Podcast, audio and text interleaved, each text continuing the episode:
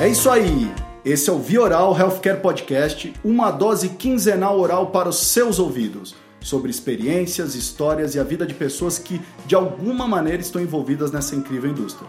Eu sou seu host, Paulo Crepaldi, ex-médico veterinário, hoje behavior designer, que nos últimos 10 anos mergulha profundo no comportamento e sentimentos de médicos, pacientes, pessoas e marcas envolvidas nesse segmento.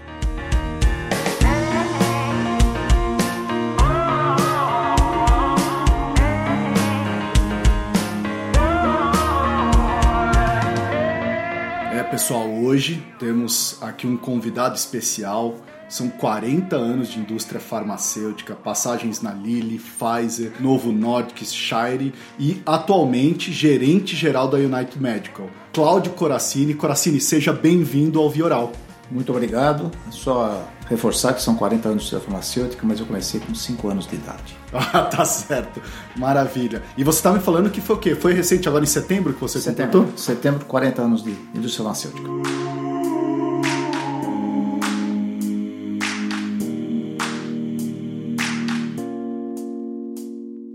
Coracini, como é que a indústria farmacêutica surgiu na tua vida? Por acaso, como quase tudo acontece na nossa vida, eu tinha um parente, um primo na realidade, que tinha entrado na indústria farmacêutica e conversando com ele, ele me disse sobre o que era trabalhar na indústria farmacêutica como representante de vendas. Aquilo me chamou a atenção. Na época, nós não tínhamos ainda figura do trainee, ou, enfim. E eu comecei no laboratório, laboratório pequeno, como muitos da minha época começaram, e depois segui minha carreira.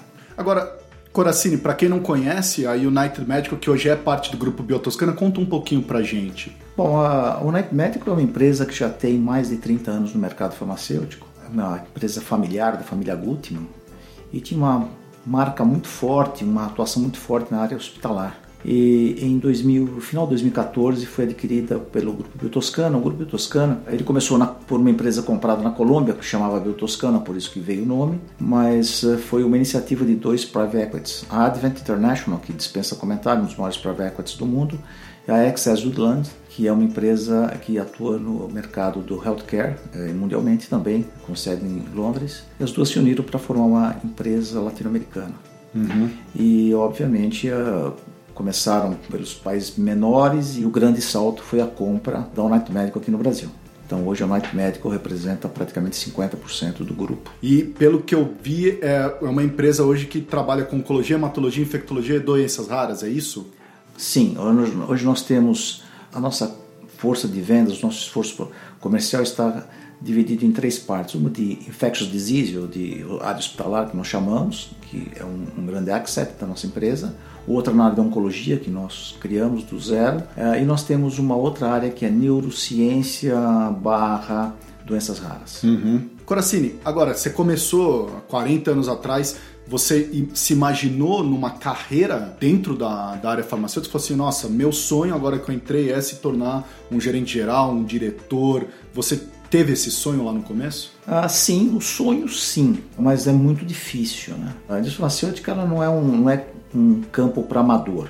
E obviamente você, o grande salto é quando você sai de representante de vendas para se tornar ou um sales supervisor ou um, um gerente distrital, enfim, esse é o grande salto da carreira. Porque você se imagina, eu estava no Lilly, onde nós tínhamos 200, mais de 200 representantes, você se destacar no meio de 200 é muito mais difícil. Depois as coisas começam a se delinear dentro da sua carreira. Então, eh, muita gente diz, não, porque todo mundo tem a fórmula, né? Todo mundo tem a fórmula do sucesso, todo mundo tem as suas verdades definitivas. E não existe verdade definitiva. O que acontece com a carreira de um pode não acontecer com a carreira do outro. Eh, muitas pessoas têm talvez a mesma habilidade, os mesmos skills, a mesma competência e um se destaca, o outro não. Um é elegido, o outro não. Então entra uma grande, um grande fator, além do trabalho, também, uh, obviamente, as suas, os, seus, os seus capabilities, mas também entra também o, o aspecto sorte. Alguém uhum. que olhou, gostou, viu, estava na hora certa, no lugar, no lugar certo. Uhum. Então, depois que você começa a tua carreira, aquilo começa a ser algo atrativo. Eu, bom, eu dei um passo, agora eu quero dar o seguinte, e assim, e assim por diante. Uhum. Então, dizer planejado, não querer alcançar. Desejado, Desejado sim. sim. Sei. E você, o que, que vocês consideram? Vocês consideram ambicioso? Que, qual que é essa característica que você enxergava? Não, agora eu quero dar o próximo passo, agora eu quero ir para o próximo nível de carreira. O que, que era isso? O que, que, que vinha de dentro de você, Coracini? É procurar fazer os, é, do seu cargo atual o melhor possível. E aí você vai ver que tem competência para pegar um cargo maior. Então, acho que ambição depende do que nós definimos por ambição. Uhum. Né? Eu, eu não gosto muito da palavra ambição, porque no nosso meio, no Brasil, ela é usada erroneamente. Acho que quando você se identifica com algo, você vê que tem capacidade para dar o próximo passo, você trabalha para isso. 40 anos de indústria farmacêutica. Coracini, tem ainda tesão ainda por trabalhar nisso? Com certeza, com certeza. Tenho tesão por trabalhar e gosto do que faço. Né? Eu sempre brinco porque eh, eu não sei fazer outra coisa senão vender medicamento. Uhum. E eu fiz toda a minha, toda a minha vida na indústria farmacêutica. Inclusive conheci minha esposa na indústria farmacêutica. Então não tem muito, muita saída. Eu gosto muito do que faço e acho que a indústria farmacêutica é um excelente campo para quem quer se engajar e fazer uma carreira. Uhum. Agora, eu queria até que você fizesse um paralelo para a gente. É, como que era a indústria farmacêutica? Porque a gente sabe que nós estamos passando hoje por uma transformação enorme no ecossistema. Digitalização, envelhecimento populacional, uma pressão sobre custo e acesso. Como que era isso lá atrás, quando você iniciou nessas outras empresas, Coração? Eu diria que não mudou muito, não. Sempre foi isso. Sempre foi pressão por vendas, sempre foi pressão por cortar custos. Obviamente, hoje em dia, você tem um, um, um refinamento disto, né? Porque a indústria farmacêutica era muito pesada. Hoje em dia ela está muito mais flexível. Mas sempre foi, sempre foi esse mindset de top line, bottom line, uhum. sempre foi isso. Não tem muita diferença não. Uhum. Quando você diz flexível, que, que é flexível em qual sentido você acha? Flexível que eu digo que coisas é, que a indústria farmacêutica não pensava no passado, como terceirização, não de força de vendas, mas estou dizendo terceirização de alguns processos internos, a era digital, uh, se, se engajar a isto, uma comunicação muito mais rápida, muito mais leve, uma interação muito maior com organizações de pacientes, uma interação muito maior com os líderes de opinião, isto mudou muito. Então, uhum. é muito mais ágil, muito mais interativa do que alguns anos. Alguns anos isso era muito mais engessado, muito mais hierarquizado. Hoje em dia a coisa é muito mais flexível, muito mais rápida. Então o Coracini lá como gerente geral hoje procura que tipo de habilidades nessas pessoas que você quer trazer para trabalhar na indústria farmacêutica? Primeiro tem que gostar de trabalhar. O grande problema nosso ainda, tem muitas pessoas que eh, esquecem o princípio, né? A pessoa já entra na empresa já querendo ser o gerente em dois meses e esquece de trabalhar. Então primeiro a pessoa tem que querer trabalhar. Segundo, tem que ser ágil, tem que tomar decisão. Eu não me considero uma pessoa gênio, uhum.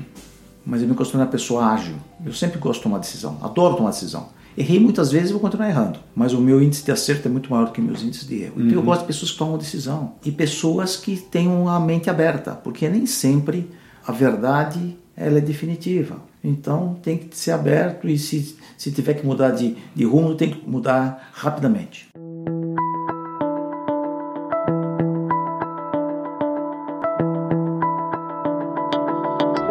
Você que começou lá na força de vendas, né, como representante, essa é uma área hoje que está sendo extremamente discutida dentro da indústria farmacêutica. Qual é a sua visão sobre ela? Eu diria que ela é imprescindível. É difícil você tirar a figura humana da interação entre duas empresas ou duas pessoas. A interação humana vai continuar. Então, por mais que a nossa comunicação vai para a era digital, a interação humana vai continuar. Uhum. Obviamente, você tem muito mais acesso. Né? Eu, hoje eu vejo, eu saio, saio no campo com o pessoal, o pessoal marca a, a visita por WhatsApp com a secretária do médico, com o próprio médico. Ele ajuda, mas essa interação ela vai continuar, não tem a menor dúvida. Você, você ainda é desses que sai a campo, ainda gosta ainda disso, Coracini? É, eu, eu gosto, saio menos do que eu gostaria e mais do que eu deveria. Coracini, quando você faz uma reflexão, olhando lá para trás desde que você começou, o que, que hoje você disse que foi o teu diferencial? O que, que você acha que realmente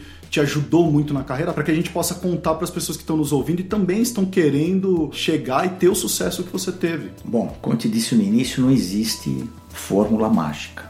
E nesses 40 anos eu vejo muitos colegas, muitas pessoas com capacidades que não chegaram a um cargo alto dentro da indústria, outros que não tinham as mesmas capacidades chegaram, então não existe a receita do bolo. No meu caso, eu sempre trabalhei muito. Né? Eu recomendo para todo mundo. Acho que tem que trabalhar bastante e focar naquilo que você faz. Se você gosta, trabalha. Vamos, vamos focar. E é difícil você dar uma fórmula.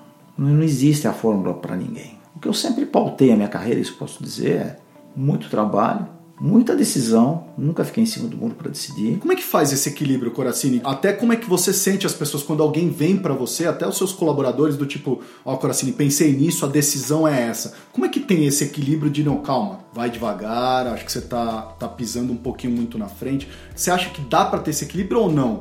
Tem que realmente assumir o risco e haja o que houver? Não, é, não é haja o que o que houver, ou como diria algumas pessoas no Brasil, haja o que achar, ocorre que toda decisão tem um risco. E você tem que analisar isso bem, você tem que dividir isso com o seu grupo. Tomar a decisão não significa que você não vai consultar ninguém, que você não vai expor a sua ideia para ninguém. Nós estamos falando de duas coisas diferentes aqui. Uhum. Né? Uma, uma coisa é ser ditatorial, eu faço e acabou, eu assumo todos os riscos, não é isto. O que eu digo é, nós temos que levar soluções. Né? Quando a gente fala tomar a decisão, é eu estou tomando essa decisão baseada nesses aspectos. Existem esses riscos. Vamos sentar e vamos discutir se essa decisão é correta ou não. Claro, não existe carta branca, ninguém tem carta branca. Uhum. Então, tomar decisão sim, mas não ficar engolando para tomar decisão. Sim, você estava até comentando desses estilos ditatorial é, versus um estilo mais democrático. Qual que é o teu estilo de liderança, Coracini? Bem informal, bem informal. Eu sou uma pessoa muito informal, não gosto de ficar na minha sala sentado, fico andando em vários departamentos. Talvez isso incomode muitas pessoas, né? Porque o chefe está lá, quem, quem anda muito acaba vendo muita coisa, mas é, bem informal, acho que informalidade não é sinônimo de desrespeito. Mas quanto mais informal for, melhor. O meu estilo é bem informal. Uhum. Você é acessível? Você gosta que as pessoas vão lá, batam na tua porta, conversem, te questionem, tragam as coisas? Como é que é isso para você? Bom, a minha sala, ela, quem trabalha comigo sabe, ela nunca ficou fechada. A não ser que tenha um telefonema de alguém, um conference call, alguma coisa desse tipo. Mas nunca, primeiro que nunca fica fechada. Segundo que na minha sala é difícil ter uma pessoa só de um departamento. Sempre tem dois ou três, são dois ou três assuntos ao mesmo tempo. Então, enfim, eu não tenho nenhum problema. Eu prefiro resolver as coisas rapidamente, como eu te disse, do que formalizar numa reunião onde tem 10 pessoas, as 10 pessoas perdem o tempo, enfim. A informalidade e a rapidez de tomada de decisão é, uhum. é uma, uma característica que eu tenho.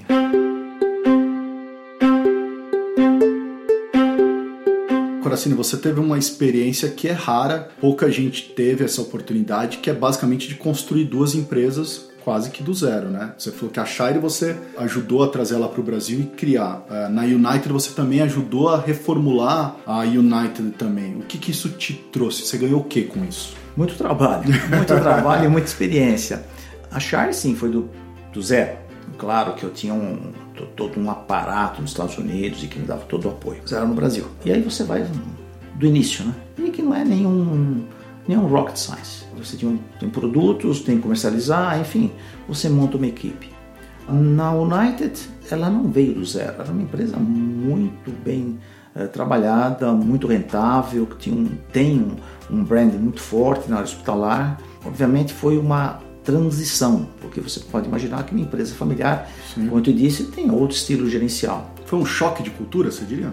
Ah, eu diria que chegou a ser um choque de cultura. As pessoas entenderam que nós tínhamos que mudar, tínhamos que enxugar, tínhamos que uh, algumas coisas que não faziam mais parte deste mundo, né, digamos assim, uhum. da era digital. Então, as pessoas entenderam, obviamente, algumas pessoas entendem, outras não entendem. Eu diria que o, trabalho na United foi um trabalho também muito gratificante, muito gratificante mesmo. De você tirar vários produtos que não tinham foco rentabilidade, fazer duas linhas. Então, em todo trabalho que você faz, seja ele do zero, seja ele andando, você tem a parte boa e a parte não tão boa. E sempre a parte boa foi muito maior do que a parte não tão boa.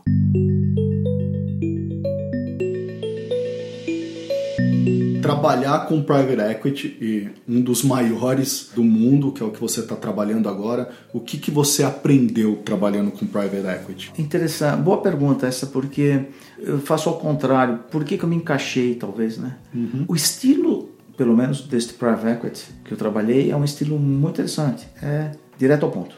O que, que nós temos que fazer? Vamos analisar os riscos né? e vamos fazer. Então foi isso que me talvez encaixou né, o meu estilo com o estilo do private equity e sem muitas discussões que muitas delas não levam a nada. Então o private equity é muito direto e muito muito transparente. Então uhum. foi isso que foi o um encaixe, digamos assim, muito bom. Agora, você teve que, porque é todo um mercado envolvido dentro de um sistema financeiro, você teve que mudar esse teu mindset para agora ter um foco muito maior em finanças ou não? Foi uma passagem normal para você? Eu diria que foi uma passagem normal. O foco é maior, mas foi uma passagem normal, né? Porque toda companhia ela tem duas coisas que interessam em termos financeiros: revenue, que é, são as vendas, e o caixa. Uhum. Então, por quê? Ah, o EBITDA, o EBITDA é algo um marcador digamos assim, sonhador, mas se você não tiver dinheiro no caixa, não te acontece nada. Então, o que me, acho que a grande diferenciação é o foco no caixa.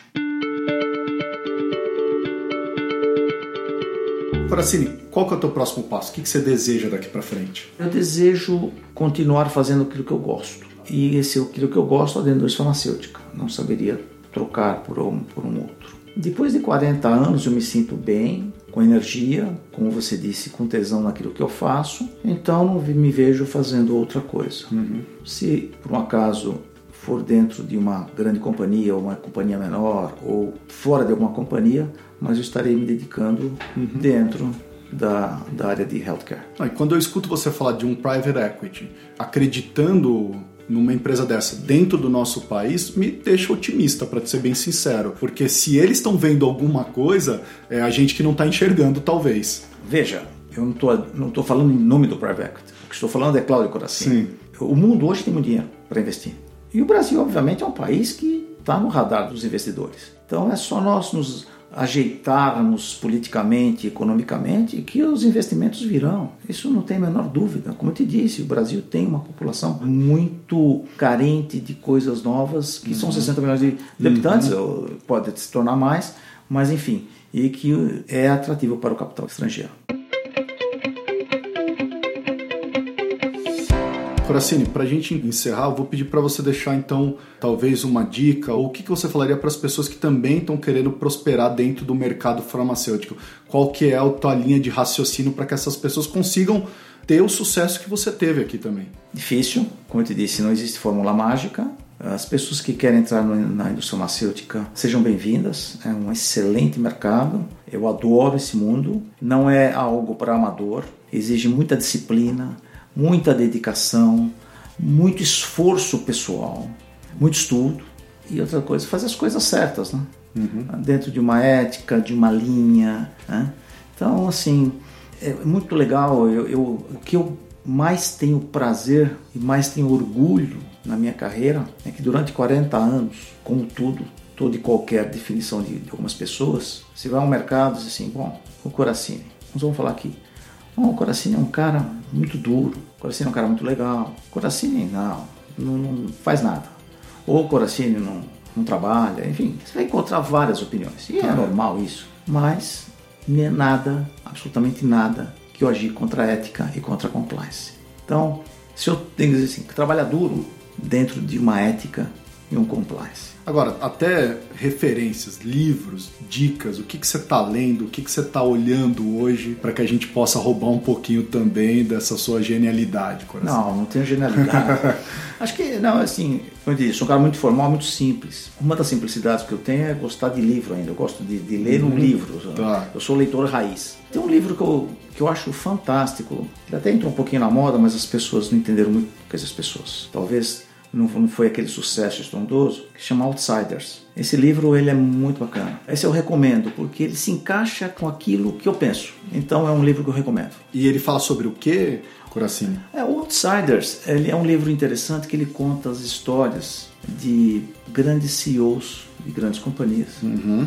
Mas ele conta uma história invertida. E é interessante quando você pergunta para alguém, uau, fala um CEO que é inspiracional, que deu grande sucesso. Todo mundo fala Jack Welch, né? Uhum. Esse é um, um ícone. E na realidade, se você pegar o track record dele, comparado com outros CEOs que não têm a fama dele, é pequeno. Uhum. Outros CEOs deram muito mais rentabilidade, muito mais lucratividade, fizeram culturas muito mais transformacionais do que o Jack Welch. Mas são, são pessoas que ficaram fora do holofote. Então, pessoas que trabalharam, se dedicaram, gostavam daquilo que fazia, mas tinham outro, digamos assim, mindset e que trouxeram muito mais resultado do que aquelas pessoas uhum. que estavam na mídia. Então, esse livro é muito interessante. Acho que o, o resultado deve ser medido pelo aquilo que você faz, não pelo aquilo que você imagina que faz. Sim. Bom, para quem não conhece, eu vou colocar o link aqui do Outsiders. E o subtítulo é Oito Gestores Extraordinários que Enriqueceram Seus Acionistas. Exato. Né? E em inglês, eu gostei mais do título em inglês, que diz assim: Eight Unconventional CEOs and the Radically Rational Blueprint for Success. Ou seja, são CEOs não convencionais e que radicalmente tiveram uma cartilha é, racional para o seu sucesso. Então eu vou colocar o link e já estou colocando também, acabei de adicionar aqui na minha lista aqui dos livros que eu preciso ler. Coracini, muito obrigado pela tua presença hoje. Foi uma honra para gente escutar um pouquinho da sua história. Muito obrigado, eu só tenho a agradecer a vocês e à disposição. Este foi mais um episódio do Vioral, onde pudemos escutar, compartilhar e nos conectar com mentes brilhantes. Nos acompanhe pelo Instagram, Vioral, e pelo nosso site vioral.com.br para saber mais sobre os nossos próximos convidados. Me chamo Paulo Crepaldi, até o próximo episódio, fui!